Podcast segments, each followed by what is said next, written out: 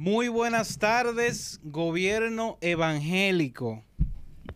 Hoy, 27 de enero, tenemos un programa especial, nutrido. Muy especial. eh, un programa Bastante un especial. poquito diferente para los que Pero muy acostumbran diferente. a nuestra audiencia. Sí, hoy venimos diferente, hoy venimos diferente. Pero tú estás haciendo eso como muy Sí, tranquilo. sí. como No, que- no, no, no, no, no vamos a hablar de Sí, eso. porque tú tienes que... No vamos a hablar de eso. Y tenemos con nosotros a nuestra hermana Maite Morillo, eh, la licenciada Maite, acabando con todo. Gracias, gracias. Y tenemos a nuestro hermano Iván García. Gracias. Por primera vez, Iván, en nuestro programa, así. Por primera eh, vez. Lo puedo presentar yo ah, por, primera, vez. Ok. Sí, porque la otra vez como que no me lo presentaron bien. ¿Cómo? Y esa no se la voy a contar. ¿Cómo que decían los niños que se va a casar una bruja por lo que está pasando aquí hoy? Sí, no hay problema.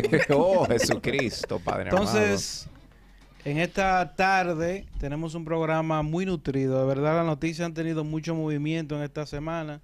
Las noticias que conciernen a los evangélicos y a los ciudadanos, ¿verdad? De este gobierno. Por eso nos llamamos gobierno evangélico. Entonces, tenemos a Iván con una frase célebre. Oh, hay una frase célebre que yo quiero que ustedes se la graben. Nunca van seguros los de adelante si los de atrás cojean. Ay, lo Nunca. dijo. Van seguros los de adelante si No, los de atrás Pero, cojean. pero ven acá, Iván, Ustedes pero ven no- acá. no, Dime, yo ¿qué sí- espérate, no. espérate, que aquí está pasando algo. Vamos a Yo ver, le digo, vamos a ver, yo vamos le a ver. digo antes del programa. Iván, tráete una ¿Cómo tú frase. empiezas así, Sí. Te digo? Iván, tráete una frase. Célebre. Regularmente aquí traen una frase de C. Lewis, Ujú. traen una frase de MacArthur, Exacto. traen una frase de gente. Y usted Sí. me trae una frase de populismo Bueno, pero- eh, dominicano que viene como con veneno. Pero, ¿cómo que veneno? Sí, porque... ¿O ¿Usted quiere saber la exe- usted quieren entender la exégesis de Si eso? no, explícala, a ver. Bueno, yo digo que nunca ¿Cómo van fue que usted se- dijo? ¿Cómo fue? nunca van seguros los de adelante si los de atrás cojean. Lo que pasa es que los de adelante se van a preocupar por los de atrás. Se van a sentir abusadores porque van a decir, bueno, esta competencia es injusta. Ellos Bueno. vuelven para atrás, pero los que, los que están cojos van a tener la ayuda de los Usted no está diciendo eso porque aquí no está Daniel Cordero, ¿eh? el pastor Daniel. Usted no está diciendo eso. Pero ¿y qué tiene eso que ver con Daniel? No, yo- HP, no, yo- HP, no me metas en lío en cosas que yo no, que yo no me he metido.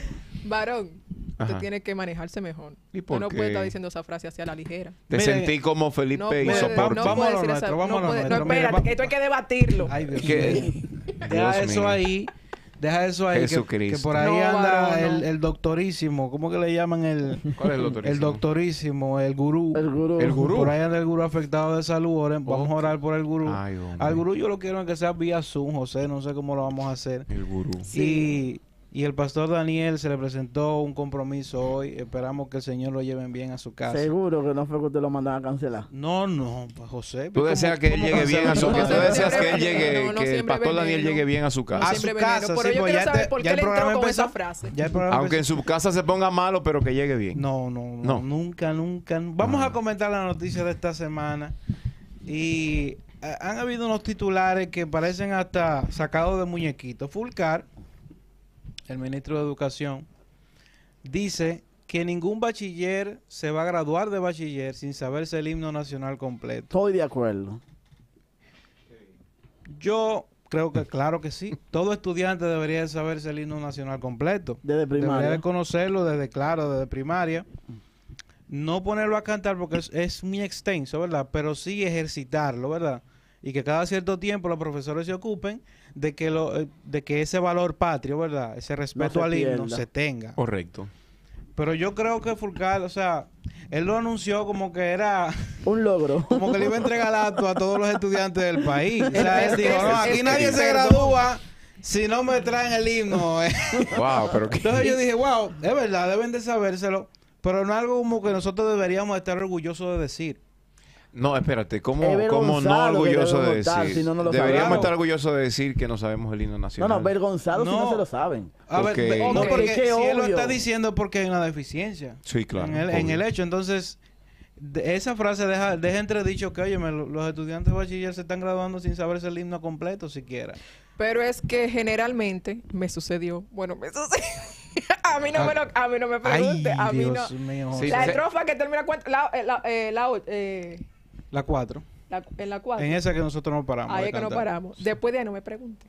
No, no, Yo pero, pero eh, perdón, eh, el, pero el Fulcar se refiere al himno nacional Completo. completo. Ah, eso yo me Completo, imagino que eso es lo completo. que- Sí, porque... el- Ah, bueno, pues yo soy un analfabeta Ay, también. Dios Es que vamos, vamos a ser realistas. Yo quiero que, Emma, tú te la sabes. No, mira, en bachiller, No, que mira que qué sucede. En bachiller.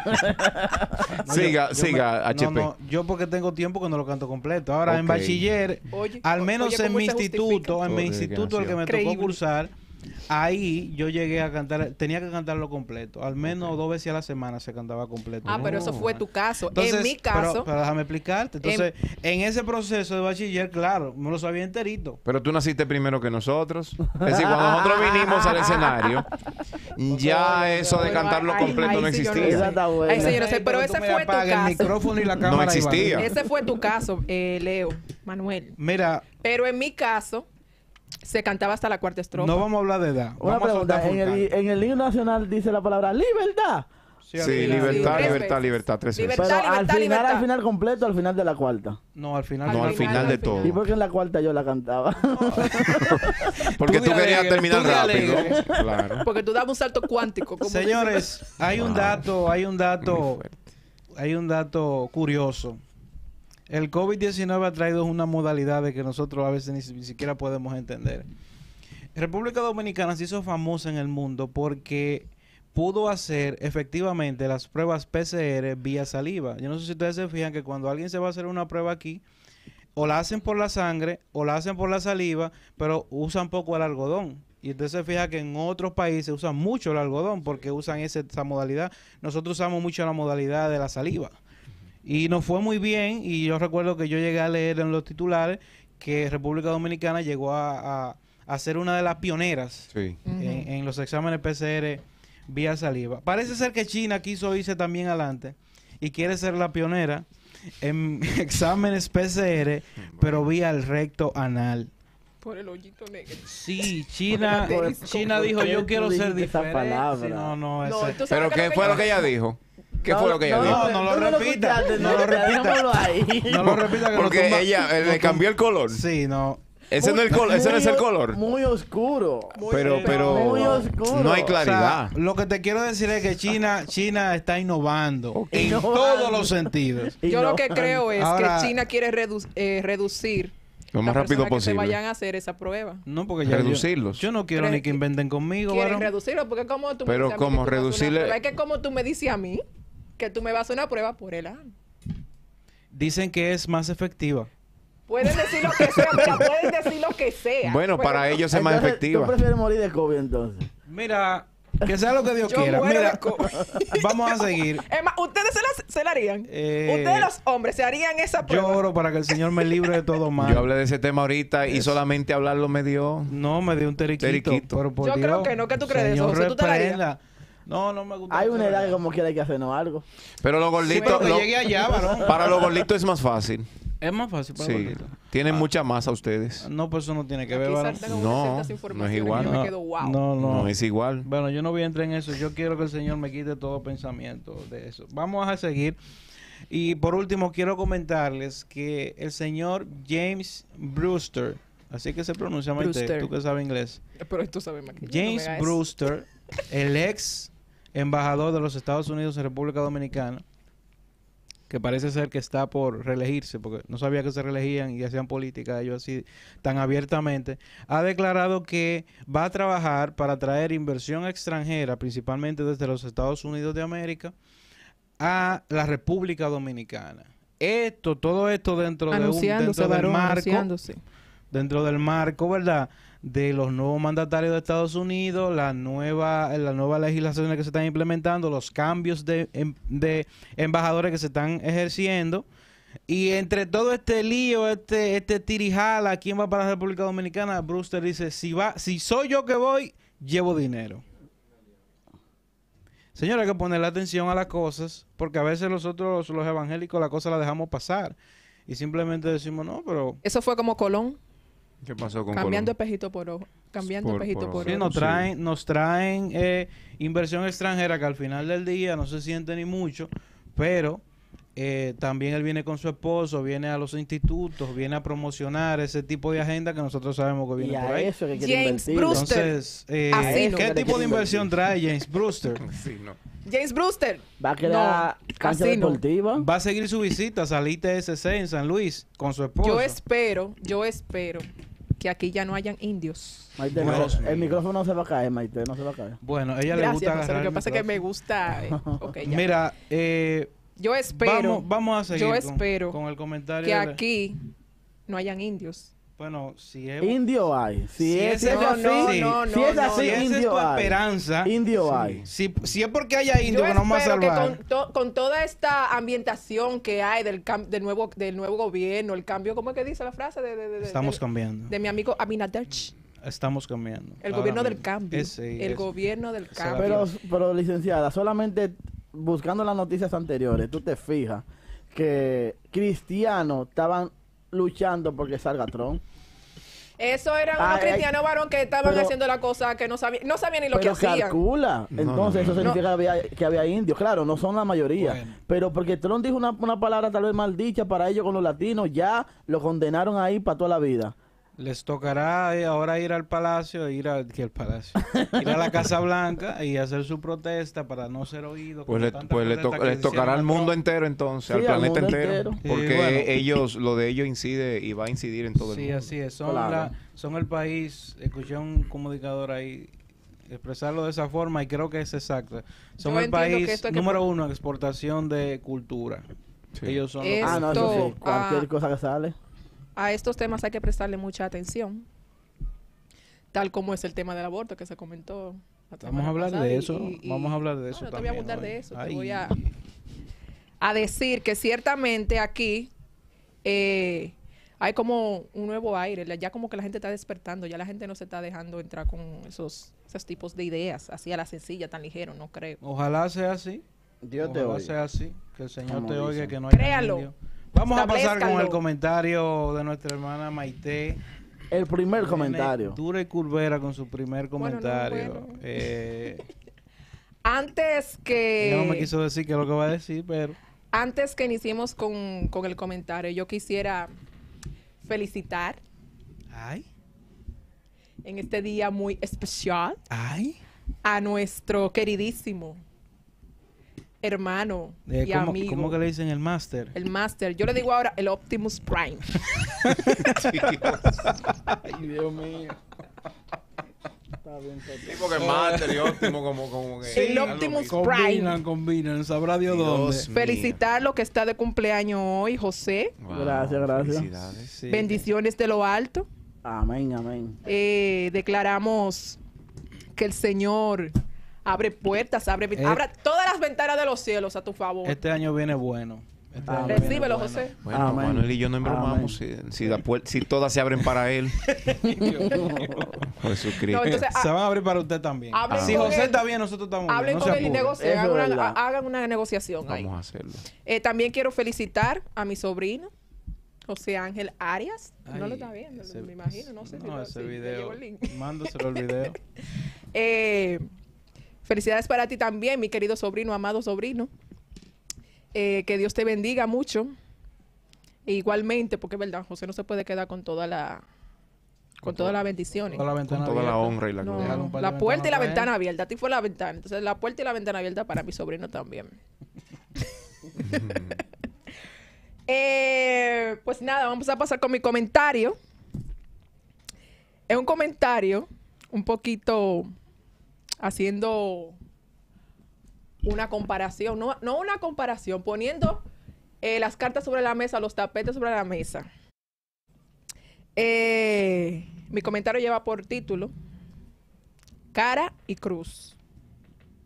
Las dos caras de la moneda. Sí. ¿Qué salsa? Yo no lo saqué eso de una salsa, varón, déjese de eso. ¿Por qué cara y cruz?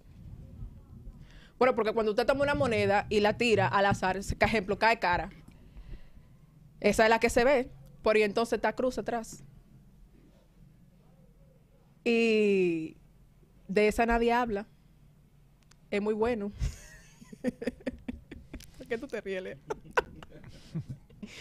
Es muy bueno eh, presentar o dar a conocer sobre algo y no y no presentar la otra versión o dar la otra versión, porque siempre hay otra versión.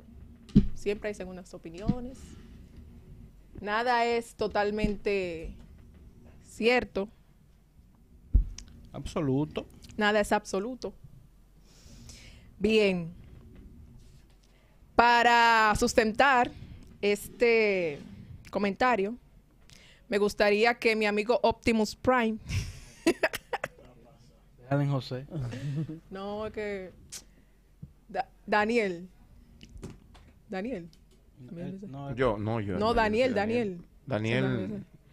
Daniel Cordero. Daniel. No, yo no soy Daniel. No, ese No, él no, pero Daniel, porque es que siempre se sienta ahí. ¿eh? Ah, oh, Dios. Siempre tiene una, una, un nombre para cada uno de nosotros, entonces yo tengo que ser, ¿verdad? Diferente. Ok, Sí. vamos a poner video.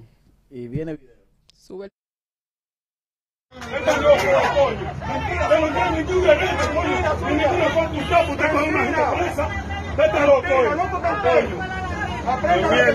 Son las 5 de la tarde, son las 5. Son las 5 de la tarde, las 5. Usted no puede coger a nadie, ningún. Ahora hasta las 4 de la tarde. Yo soy un regidor. Yo soy un regidor. Si no me trata con movimiento así, coño. No me trata, usted no me mete ahí, coño. Fuera, coño, de vaina. Usted está loco, charlatanazo, coño. Irrespetuoso. ¿qué pasó? Después de las 5 de la tarde, toque de queda, no ahora. Es una falta de respeto. Eh, Tienen droga, están en droga ellos. Ellos están en droga. ¿Me va a escuchar para decir algo? Dígame, dígame. Sea, su hermano. Es simple y llanamente que usted se come lo que come. Pero yo no hice nada, yo vine a saludar a una persona como vine el otro día y se me dice a "Ey, hermano, usted no puede estar ahí. Yo voy ya, pero no con esa maldita autoridad. Es que no hay el toque de queda a las 5 de la tarde. Nadie está por encima de la ley, nadie está por encima de la ley. Porque como este señor me dice a mí, cuando yo vengo aquí y yo voy a saludar a un atleta de rendimiento, yo hablé con usted, y usted me dijo que se vaya de ahí, que voy a ir, y me está yo se lo falta si usted no la tiene. Si tú no tienes reparto, se lo falta. Pero varón, ¿qué pasó? No, amigo, caramba, ¿qué pasó? Es que usted no está por encima de la ley. Usted no está dando a nadie preso. Fuera del toque de queda. Coño. Fuera del toque de queda usted no puede agarrar a nadie. Después de las 5, a cuenta de las 5, agarra todo el mundo ahora. Ministro, ministro, vamos, vamos, vamos. vamos, Coño, coño. Bien, como vimos ahí, eh, pudimos observar a este ciudadano, a este caballero, eh, un regidor él,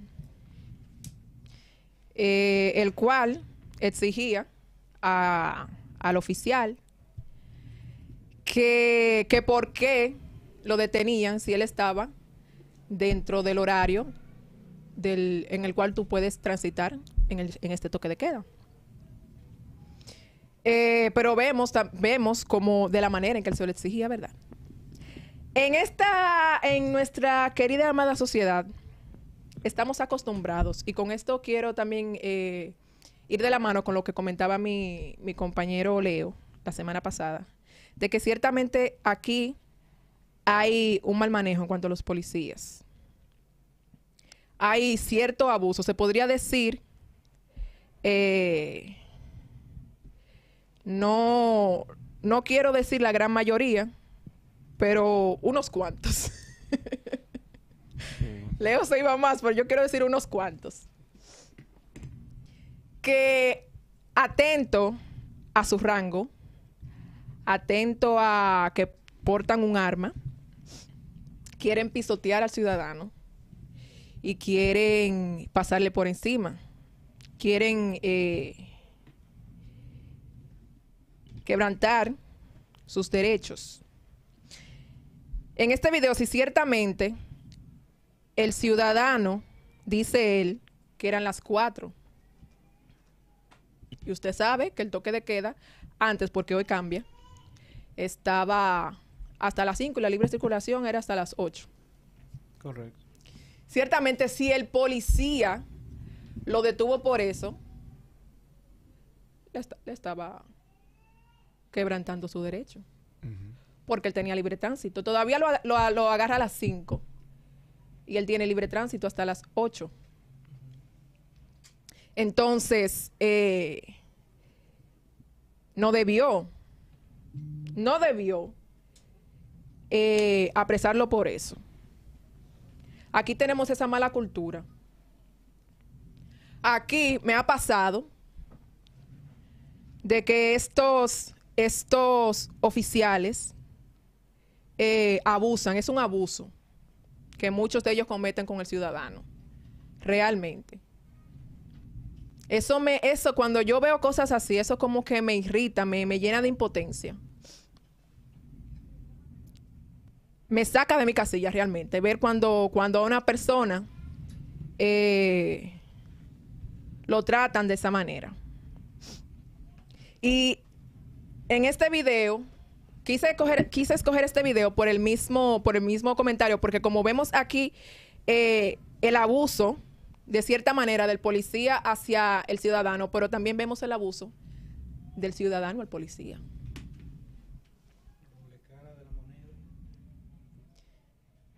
Ahí vemos como este señor, sin mascarilla, que ahí, lo que, ahí yo, yo entiendo que el policía estaba un poco divariado, estaba un poco como, como fuera de lugar. Porque si yo soy el policía, yo lo agarro a por estar hablándome así, por, sin mascarilla, de la manera en que me está hablando. O sea, no hay un respeto. Yo estoy, yo soy policía, yo represento algo, yo represento una autoridad. Entonces, tenemos que manejarnos. Tenemos que ver, tenemos que respetar, la ley hay que respetarla. La ley no se puso ahí para, porque, ah, no, lo que sea, todo el mundo, va- va- vamos a hacer lo que sea aquí. No, la ley está ahí porque representa algo. O sea, tú tienes que respetar la ley. Porque si no fuera, esto, la- las sociedades fueran eh, eh, como la era, en el tiempo medieval, una selva, chivo sin ley. Eh, entonces, eh, es feo ver este tipo de este tipo de acciones. Eso me entristece mucho. Quería, quería tratarlo y quería traerlo aquí al programa porque mi hermanito Leo, Mira, en la, en la, espérate, no he terminado. ay, escúchame. En su comentario pasado, si bien estoy muy de acuerdo con todo lo que él decía, porque estoy de acuerdo contigo, porque Mm. ciertamente aquí hay un, un abuso del policía al ciudadano, pero también hay que presentarle la otra cara de la moneda. Hay otro video por ahí, me gustaría que tú lo pusieras, José. No, no está bueno. Sucedió, creo que fue hoy, Ayer. ayer un hecho donde unos policías, no sé el por qué, porque ciertamente no se, no se describe en el video. Simplemente se ve como el, el bojote de gente. Bueno, primero se ve un abuso policial de en contra de un ciudadano en un barrio populoso. Se nota que había una disputa con el muchacho, el muchacho lo golpean, lo tiran al piso. En un momento el muchacho llega a tomar una piedra y llega a golpear al policía en la cabeza con, e- con, la, con la piedra. Bueno, el tema es que el policía muere por el golpe en la cabeza.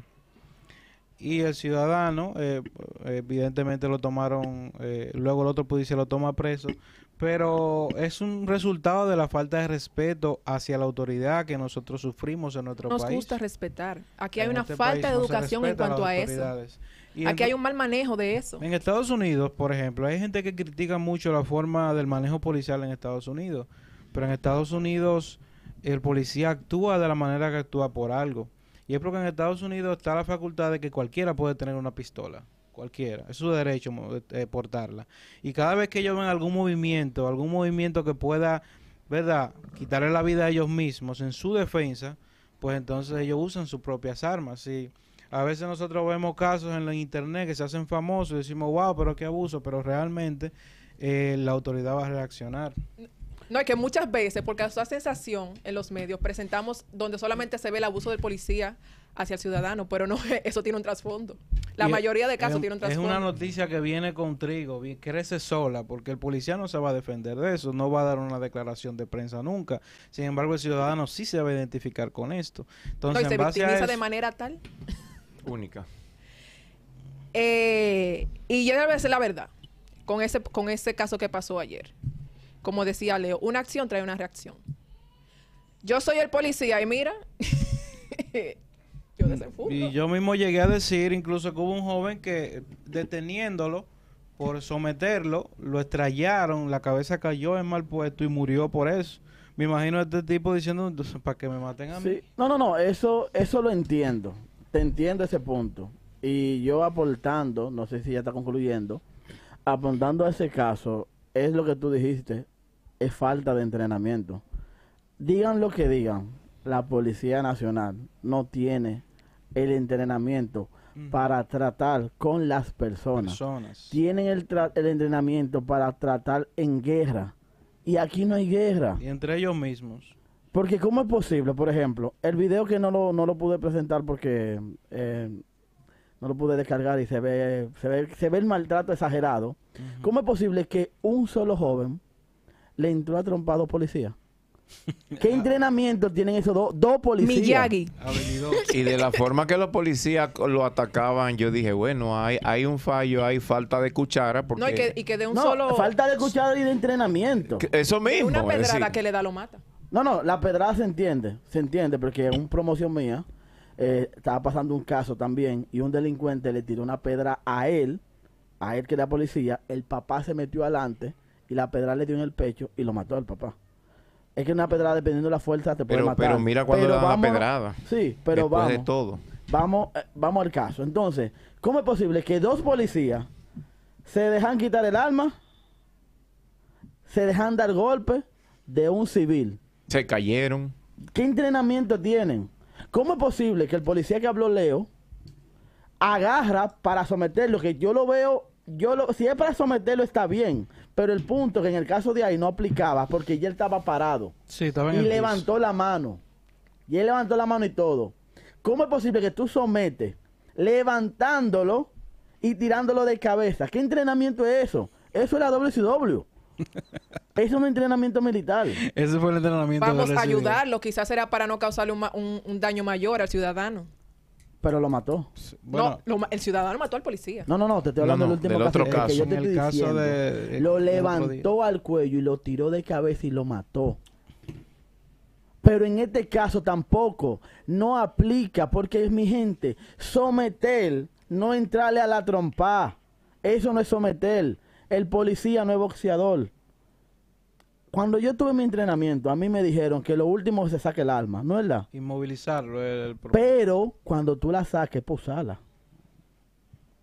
¿Cómo es posible que se dos policías? Yo no, eso no, yo no lo creo. Y lo, creo porque vi el video. Realmente se ve también que o sea, sacan el arma, pero el arma es una forma de amenaza. Te voy a dar un tiro, pero mientras tanto se estoy dando macanazo. El otro está dando sí, claro. ve. entonces esa amenaza de, de yo- de- este es mi seguro. Lo sacan la pistola para amenazar a- al ciudadano, pero al mismo tiempo el otro va dándole ma- macanazo. Pero inmediatamente tú sacas una pistola. Por eso, fíjense en el procedimiento, cómo se maneja un policía de otro país. O sea, si sacaste la pistola, apúntalo. Y, y es sometimiento inmediatamente. Manos arriba, pecho al piso y el proceso. Ahora esposa. Porque definitivamente si el arma dura mucho tiempo floreteándose, porque eso es lo que se usa para floretear. Pero eh, puede Entonces, herir a otra persona Y también. puede darse el caso como se dio, que le quitaron la Se la pistola quitaron. Al, al policía. Es lamentable realmente. Yo quiero llamar a conciencia a la a la sociedad. No hay que llegar a esos extremos porque los dos son dos extremos, tanto eh, desde el abuso policial y el abuso del ciudadano hacia los policías. No hay que llegar a esos extremos. Debemos de, de pensar con la cabeza fría. Es difícil decirlo en una situación como esa, pero debemos de tratar de pensar con la cabeza fría para no llegar a, porque es un daño a nosotros mismos que luego lo vamos, lo vamos a causar un daño irreparable. Mire dónde ese policía murió. Irreparable ya. Ahí quedó. En los dos casos, en la semana pasada y ahora, muere una persona por falta de entrenamiento. Así es. Aquella vez fue un civil, Ambos, ahora fue un policial. policía. Ambos entrenamientos policial fue que faltó. Pues bueno, es que eh, totalmente de acuerdo con este comentario de Maite. Las dos caras de la moneda. Hay que ver ambas partes. Y, y la, No tema- quedarnos con una sola. Claro que ese sí. punto, porque es que siempre algo trae, eh, trae Una acción trae una, una, acción reacción. trae una reacción, ¿no? Y que una cosa, como dijimos ahorita, no es absolutamente cierta o absolutamente verdadera. Ejemplo, vemos como siempre, porque es que lo que se ve en los medios mayormente es cuando el policía está maltratando supuestamente a ciudadanos. Pero eso se queda ahí, no ponen el por qué. ¿Por qué tuvo que llegar a ese punto? Porque mira, yo he visto mucho que, que el ciudadano es un freco. es un pasado. Ese regidor, atento a de que es regidor, mira, el policía no lo no lo apresó por lo que debía en realidad. Te digo porque en el video él se ve hablando desbocado, sin mascarilla. Y el otro se quita, se quita la mascarilla. Ya eso, ya ahí hay un contagio. Sí, dos policías. Un policía y un Ya hay un civil. Si contagio. hubiese ahí Entonces, él debió apresarlo por eso. Correcto. Bueno, el, el- el comentario que traigo en el día de hoy es un comentario, ¿verdad? Recapitulatorio. reca- para recapitular. perdón. Capitulando.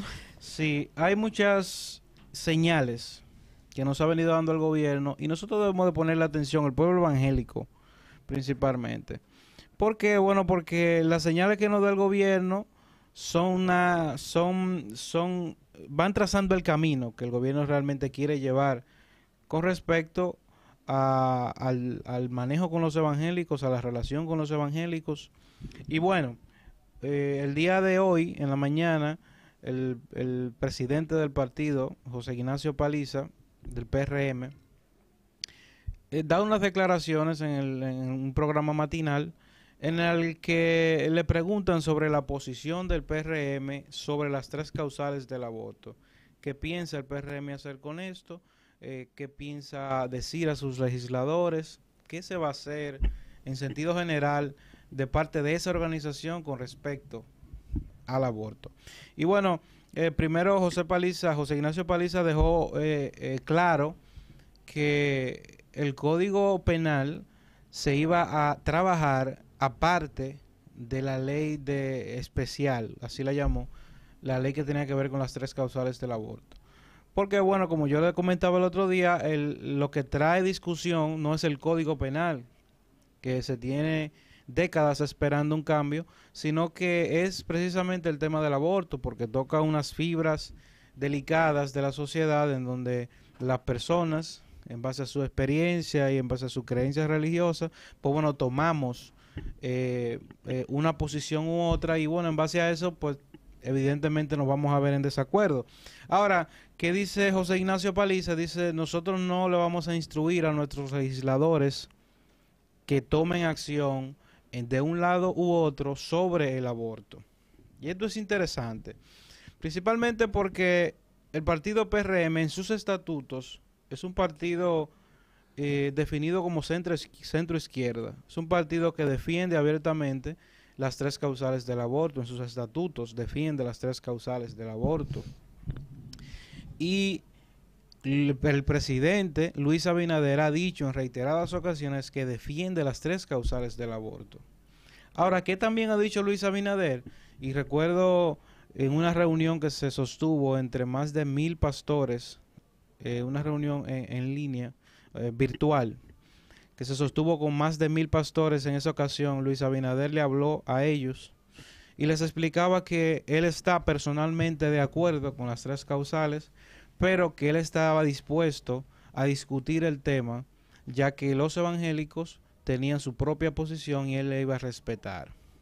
Y bueno, dada esa, ese compromiso que hizo Luis Abinader en ese momento, recuerdo que el pueblo evangélico terminó de decidirse por Luis Abinader y en ese momento le dio su voto. Dos semanas después, Luis Abinader fue eh, proclamado presidente en las urnas, por así decirlo. Ahora, estas señales que nos da el partido PRM no son claras. Y no son claras porque regularmente los presidentes dejan ver, los presidentes de partidos y los presidentes eh, de la República dejan ver su posición y dejan ver también su influencia en cuanto a esas posiciones. Por ejemplo, los gobiernos pasados simplemente el presidente tenía una posición en cuanto a una ley eh, tal o cual. Y dependiendo de, de esa posición, pues entonces la ley se terminaba promulgando, se terminaba eh, dejando en el escritorio. Entonces, esta ambigüedad que ha permitido el PRM abre puertas a muchísimas cosas que nosotros no queremos ver. Nosotros no queremos ver a legisladores vendiéndose por el tema del aborto. Nosotros no queremos ver a legisladores que no tienen una posición definida delante de la iglesia sobre qué van a hacer, eh, sobre eh, qué van a decidir con su voto.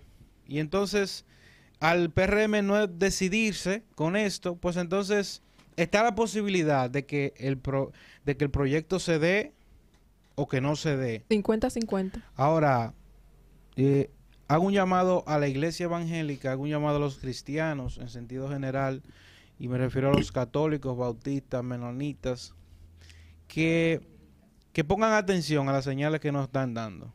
Pongan atención porque la discusión, el otro, mi primer comentario en este programa fue se acerca una tormenta. Y ahora tengo que hablar de nuevo sobre esto. Y precisamente es porque, Cuidado con usted, usted como que declaró algo. si no, ay Dios mío. sí, porque como usted sabe que se acerca una tormenta y se veía viendo. venir, se veía venir, se veía venir que el tema del aborto eh, se, se iba a tratar en este 2021. Y, Sí, pero y, de la manera en que se está tratando, así como dices tú. bueno, ahora mismo está en el aire el tema y, y se va a aprobar, al, pa- al, al parecer se va a aprobar ya el Código Penal. Ahora, eh, esta ley especial que se va a tratar después del Código Penal, esta ley especial eh, se va, va a traer mucho conflicto a la ciudadanía. Y en algún momento el evangélico va a tener que tomar posición y va a tener que salir a dar la cara personajes como Ezequiel Molina, por ejemplo, pastor de mucho renombre en, esta, en, en este país, que tienen cierto nivel de influencia. Así el CODUE va a tener que dar su declaración, Acción Cristiana va a tener que dar sus declaraciones. Y usted va a ver un sinnúmero de personas saliendo a dar y a decir eh, lo que piensa sobre estas tres causales del aborto. De- definitivamente hay que poner atención a estas señales porque el gobierno no ha definido una política eh, lineal con esto. Yo creo que y tampoco- puede suceder como también puede no suceder. Yo creo que tampoco lo va a definir. Porque de cierta manera yo le conviene estar tibio, no frío ni caliente. Bueno, en ese sentido, lo que conviene ahora mismo políticamente es eso, eh, mantener una ambigüedad. Ahora, esa conveniencia política no necesariamente conviene a los evangélicos. No, los evangélicos necesitamos algo seguro. Por eso, le- eh, mm, mm, por eso requerimos tanto esa reunión tan aclamada de entre pastores y Luis Abinader y ese compromiso que se diera, porque precisamente estábamos esperando eso para decidirnos a dar el voto. Y el evangélico prefería votar por uno que no se sabía de lo que venía y, y- y pre- representaba un sinnúmero de inseguridades y cosas que están saliendo a la luz hoy. El evangélico eh, en cierto punto prefería eh, negociar con eso a tener que ver eh, este esta estas tres causales del aborto aprobadas en República Dominicana. Ha sido una lucha que nos ha costado años y nos va a tocar darla de nuevo. Yo creo que el evangélico debe de prepararse para tomar acción. ¿A qué tú te refieres con tomar acción? No, tomar, tomar acción, pero tomar acción con la cabeza, reclamar. O sea, si tiene que salir a las calles a reclamar, reclamar. Que Yo no te lo digo, por- yo te lo digo porque hay una iglesia que necesita eh, tomar acción, pero ¿cómo? Es decir, eh, nos paramos allí con pancarta, no queremos aborto, no queremos aborto. No, yo creo que hay un sinnúmero de, de- de personas, hay un gran recurso humano de abogados, de psiquiatras, eh, de psicólogos, de doctores que manejan el caso y que pueden sentar, eh, sentarse eh, en panel y, y producir un proyecto encaminado hacia el no aborto. A eso me refiero. eso me A eso me refiero con eh, reclamar con cabeza. No reclamar como estaban reclamando lo- los otros, los, los cristianos de aquella vez que estaban reclamando Sí, por la- sí. 2015, sí. No, así no. Tenemos que hacerlo con cabeza. Bueno, en ese momento fue la forma que se le dio. Ahora, eh, tengo, tengo entendido que la, el- la Cámara de Diputados funciona de una manera estricta, de una manera única. Nosotros podríamos hacer muchísimos movimientos que concienticen a la gente de por qué sí aborto y por qué no aborto. Ahora, lo que va a definir todo esto es los diputados que nosotros elegimos para que elijan por nosotros. Ahora, el evangélico tiene que saber traducir su voto a influencia, porque el evangélico no ha aprendido eso. El evangélico no sabe que su voto tiene un valor. Y ese diputado trabaja en base a votos, muchas veces no trabaja en base a principios morales que él tenga. a veces trabajan en base a votos. Esos fueron lo- los que elegimos. Pues esos son los que están ahí. No hablo de todos, hablo de una gran mayoría. Pero eso es lo que ha- hace la diferencia al final del día. Entonces, en cada demarcación, pues entonces que tenemos un diputado que nos represente, decirle, mira, que tú vas a votar? ¿Por qué tú vas a votar? Esa persona que llevaron a ese diputado a, a- a- esa curul, preguntarle, ¿qué tú, ¿qué tú piensas votar sobre el aborto? ¿Qué, ¿Cuál es tu opinión sobre eso? Mira, nosotros cre- creemos esto. Si tú votas aquello, pues entonces nuestro voto no puede ser para ti, porque nosotros no creemos en Yo eso. creo que ese diputado hace como Poncio Pilato, así así, mira. Es preferible que se lave las manos y diga, no, yo me abstengo de votar. Como, como Me pasa, como inhibo. pasa. Electo, ya- me inhibo de votar, como pasa muchísimo en la Cámara, a que vote a favor, porque si vota a favor, es un doble voto que tú tienes que buscar para anular eso. Entonces, atención con eso, atención con eso. Y Nuestro hermano Iván con nosotros, usted me está haciendo señas. Yo, no, no. Antes de pasar a la, a la, no, a la no, me- no sé si tenemos tiempo todavía, José. Sí, Quería tiempo. también, eh, no lo destaqué ahorita, destacar el tema de que los policías, señores, a partir de hoy, aumentarán el patrullaje en lugares conflictivos.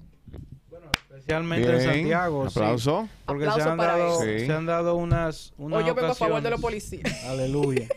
Se han dado unas ocasiones, especialmente en. Santiago, en las que bandas delincuenciales han enfrentado a la policía.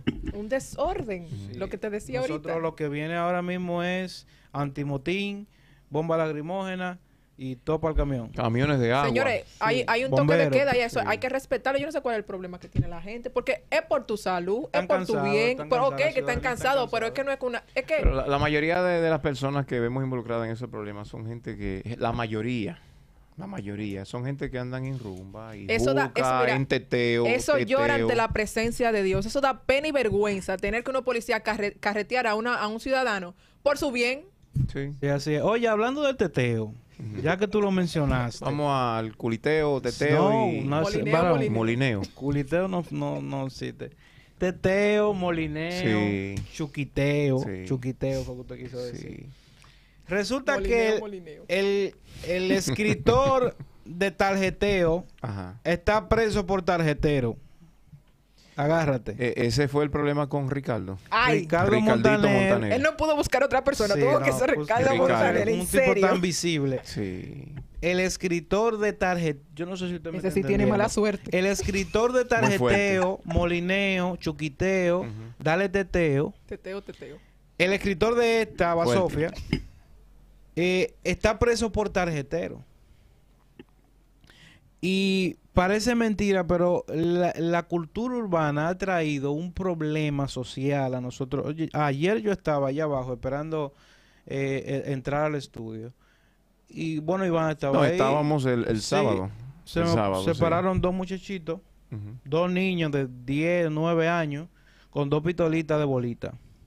Él tenía la pistolita y tenía la bolita en la mano. Duele más esa pitolita. Sí. Te han pegado con una. Y él viene y me dice, "Os- oye, dame todo. ¿Tú quieres ver? Y mete la bolita en la pistola. Y dice, ¿Qué? ¿qué es lo que ahora? Dame todo.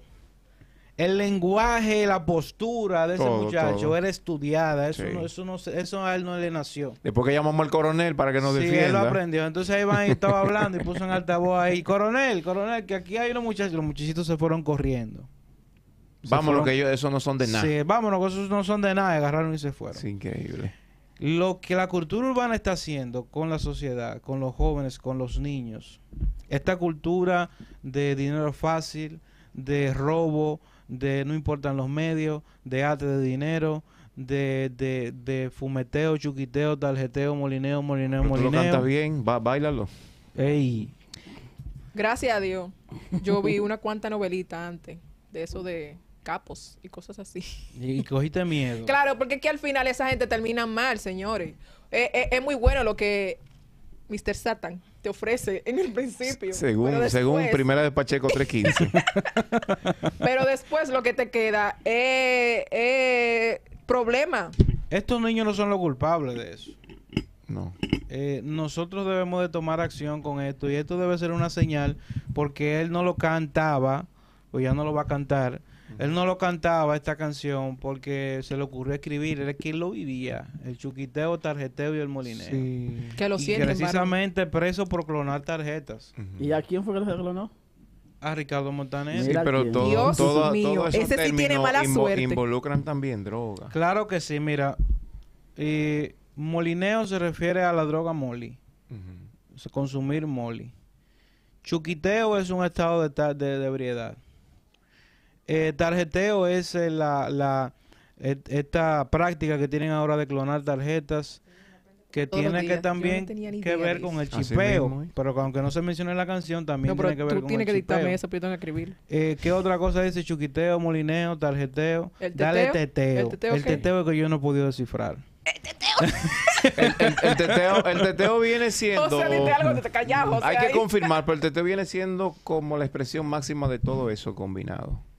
Bueno, habría que ver eh, dentro de la cultura urbana, pero realmente a lo que llama esta, esta y muchísimas otras canciones, es, a- es a lo que pasa con estos muchachitos que nos, nos pararon a nosotros ahí abajo y casi nos llevan el Pero que aquí no hay autoridades tampoco que sirvan. Aquí las autoridades son una basura. Estaba no eh, recientemente estaba eh, la Comisión Nacional de Espectáculos Públicos y Radiofonía estaba este muchacho eh, Hidalgo, JM Hidalgo.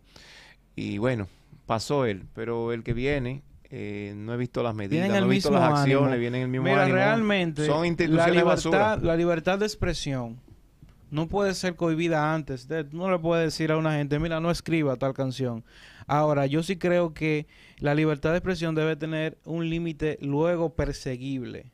Me refiero a que si tú sacaste una canción que está incorrecta, pues bueno, vamos a anularla, vamos a tumbarla de ciertos canales, vamos a sancionarte con dinero porque tú lo haces por dinero y si por dinero tú lo haces, si te quitan el dinero que tú hiciste con eso, pues ya tú no lo vas a hacer porque no, no, no procede. Si es el dinero que te mueve, pues vamos a quitarte dinero. Entonces ese es el tema que eh, nosotros, atentos a la libre expresión, hemos permitido muchísimas cosas, pero también las cosas hay que saber perseguirlas. Y si algún, algo hace daño, hay una toquicha que está haciendo muchísimo daño. Bueno, Y ¿Qué así- le- como tú decías ahorita, ¿qué le dejamos a nuestros jóvenes? ¿Qué, ¿Qué estamos haciendo con lo que se supone que van a tomar el mando en un mañana? Señores, un presidente va a salir cantando teteo, no, teteo, sí. molineo, molineo. Porque No- eso no es lo lo que pega. Nos fuimos No lejos con el teteo. Escúchame, Iván, que te haya interrumpido, pero... No, usted no me ha interrumpido. ¿Te puedo interrumpir de nuevo? Eh, puede. Ah, el tema de Biden. Aclárame eso ahí. De Biden, ¿qué dice Biden, Biden? Bi- es Biden. Ah, tú Sí, la que tú lo dices en español, yo en Sí. inglés. Pero está bien En dicho. ruso. Biden, Sí. está bien. Ok. Sí. El Sí, tema de en Biden, eso de que de de que los Aborto, la hombres no no homosexualidad. la homosexualidad Ok. eso de que pueden entrar los hombres Sí, que No, pero a los baños Leo se los- siente mujer y Sí. dice voy a entrar al baño de mujer y antes, eso hay que de, antes respetarlo. de tomar posesión, ya Kamal había dicho que eso iba a venir. Sí. Ya lo que se hizo fue que Biden lo firmó. Biden firmó esa orden estatal. Que todo, toda institución que reciba fondos federales, escucha, escucha. Te estoy Toda institución que, revi- que reciba fondos federales. O sea, si de alguna manera el gobierno te ayuda como institución de edu- educacional o deportiva, que es en la gran mayoría, tiene que ser un club privado que elija tener sus propias reglas.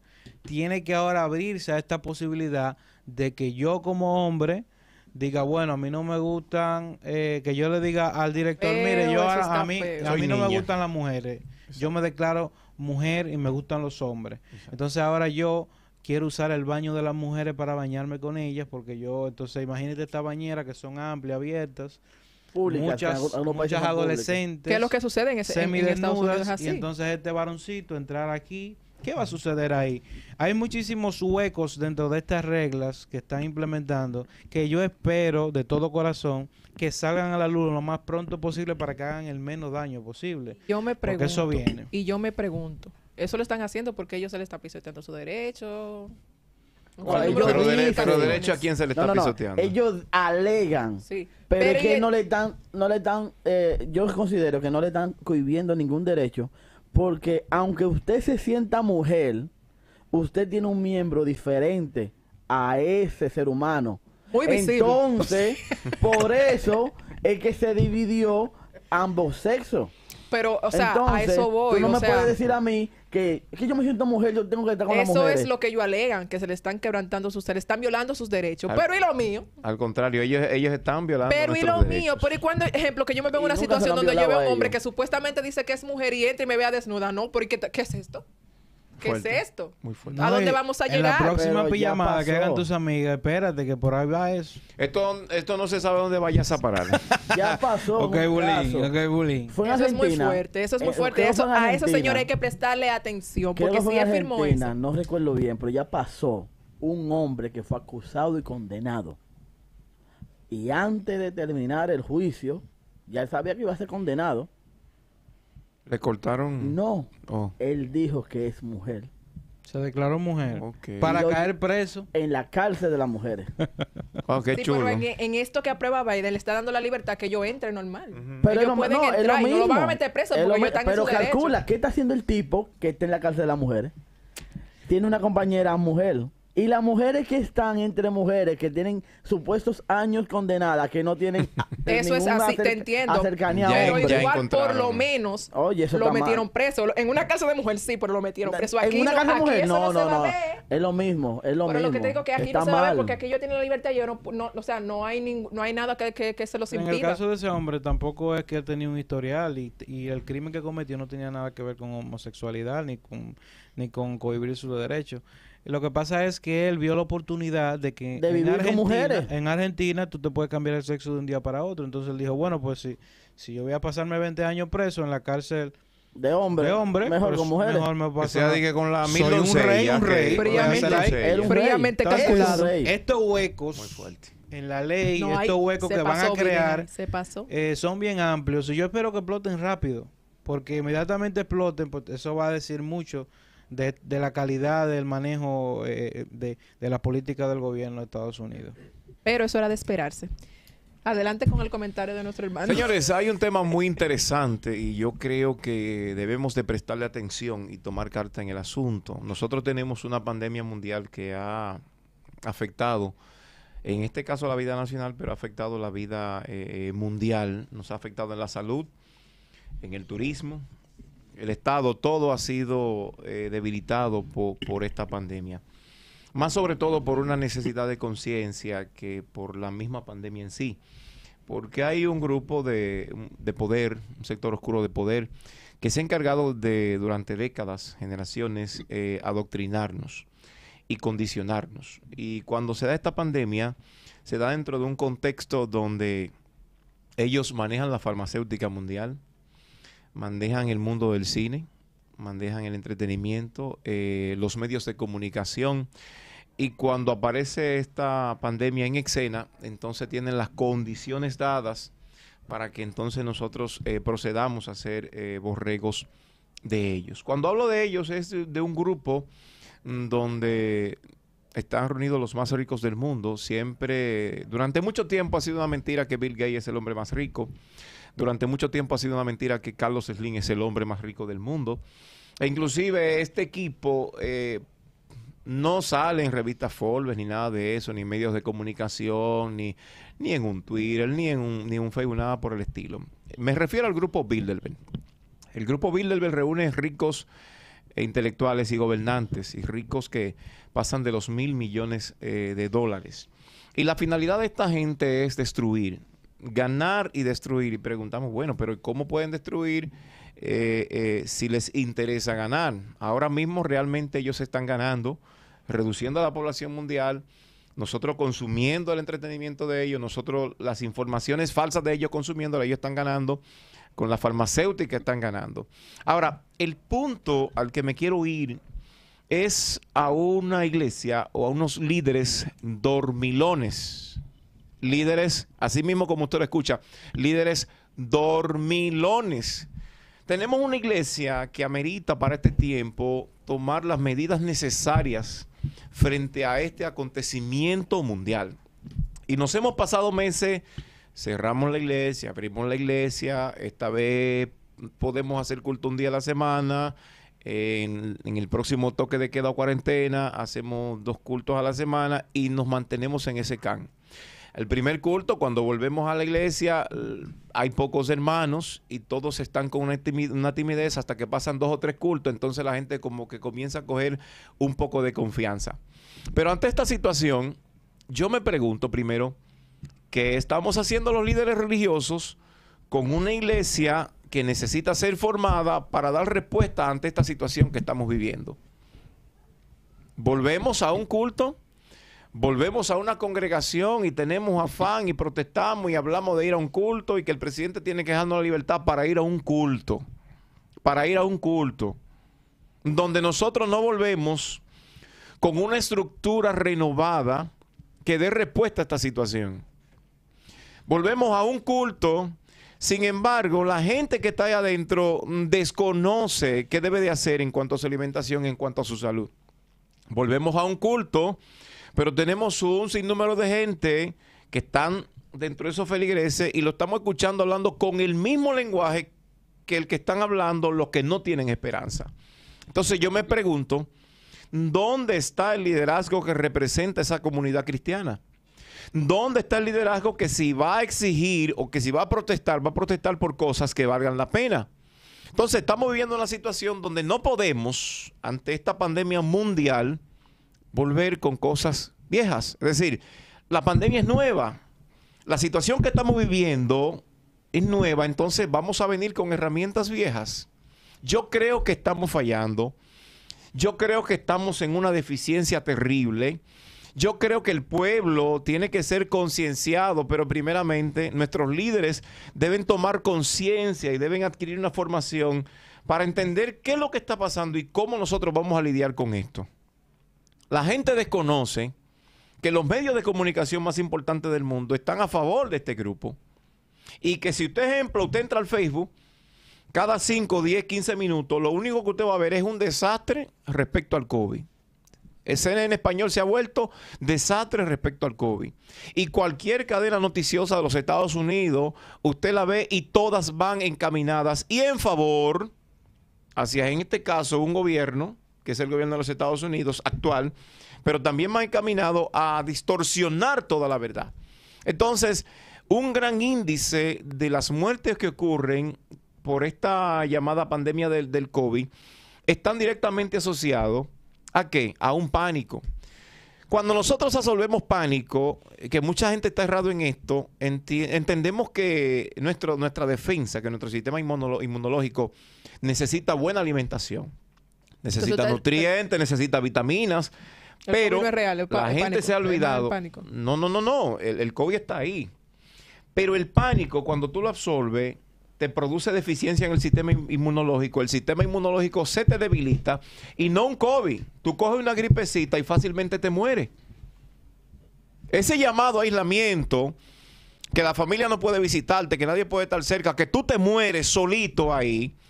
Mire, mi hermano, no importa el chin de COVID que tenga o la gripecita que tenga, usted aísla a una persona donde no ve a sus familiares, donde tiene el cuco metido en la mente, donde solamente ha visto noticias de mal, de muerte, de desgracia, tiene que terminar de morirse. Obligatoriamente, tiene que terminar de morirse. Entonces, ¿dónde está esa iglesia que necesita informar correctamente? ¿Dónde está esa iglesia que, que se es decir, que reanuda sus cultos, que, se, reanuda su vida ministerial y su vida espiritual eh, eh, de manera pública, que no está orientando a esa grey? Y que volvemos con lo mismo, con un culto, con tres gente saltando, con cuatro cayendo, volvemos a nuestra casa y repetimos un bendito culto. Nosotros no estamos en un tiempo que se, se circunscriba o que se limite solamente a un culto.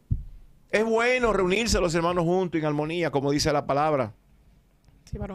Pero nosotros necesitamos, nosotros necesitamos algo más que un culto. Necesitamos algo más que un culto. Necesitamos saber qué es lo que está pasando y por dónde vienen y cómo es que funcionan. Porque déjame decirte, el mundo de las tinieblas está perfectamente organizado y están trabajando, están trabajando con un organigrama. Y saben hacia dónde van, y saben lo que necesitan, y saben lo que, lo que, lo que está pasando ahora. Ahora mismo el grupo Bilderberg está haciendo con nosotros, que, que- que estamos como borrego, es un estudio de mercado. Y ellos saben cuáles son nuestras debilidades y cuáles son nuestras fortalezas. Un FODA. Entonces nos van a entrar por las debilidades y nuestra fortaleza la van a seguir derrumbando. Pero nosotros estamos expensas de todo eso y nuestra protesta es porque hablan la iglesia, para ir allá a la iglesia, hacemos un culto y volvemos a nuestra casa. Ahora probablemente en el mes de marzo se reúne el equipo, el grupo Bilderberg, que ellos lo hacían, lo han hecho en Australia, pero probablemente ahora lo hagan en Singapur porque quieren un poco más de hermetismo y un poco más de seguridad. Después del mes de marzo, lo que viene a nivel mundial es fuerte. Es fuerte. Ay, dejen de estar orando Están trabajando. Ya el varón Óyeme, no, no, no, no, no, no, no, no, no, no, se acerca una tormenta. Mira, y ahora tú también. No, sí, no, no, no, es que hay que decirlo, Maite. No, no, es que hay que no, decirlo, Maite. Tenemos un grupo declare, de líderes religiosos. No, no, no. Que este 21 va a ser un año lleno de bendiciones, Óyeme, lleno de gracia. Es que esto no tiene que ver con declaración, Maite. Leo, esto no tiene que ver con declaración. A lo que yo me refiero es, es que ellos están tomando sus planes y que nosotros estamos de brazos cruzados porque nada más estamos pensando en un bendito culto. ¿Tú me entiendes? Entonces, el problema ahora mismo no es problema de un culto. Ese problema es problema, óyeme, de una respuesta de los líderes con una iglesia que represente a Cristo y que salga al frente de lo que está pasando. Entonces, esta gente se van a reunir en marzo, van a tratar el tema de la economía mundial, van a tratar el tema de cómo seguir debilitando y desestabilizando los gobiernos para que acudamos al Fondo Monetario Internacional que pertenece a los intereses del grupo Bilderberg. Ustedes están entendiendo lo que está pasando. Ahora, ¿cuáles son los cristianos que están saliendo al frente con el tema, con el debate, con el panel, ¿verdad? Dando respuesta a gente que se lo está llevando el mismo diablo porque nosotros estamos nada más pensando en un bendito culto. Entonces, yo estoy hastiado de eso. No podemos ya tener líderes religiosos dormilones y tienen que despertar.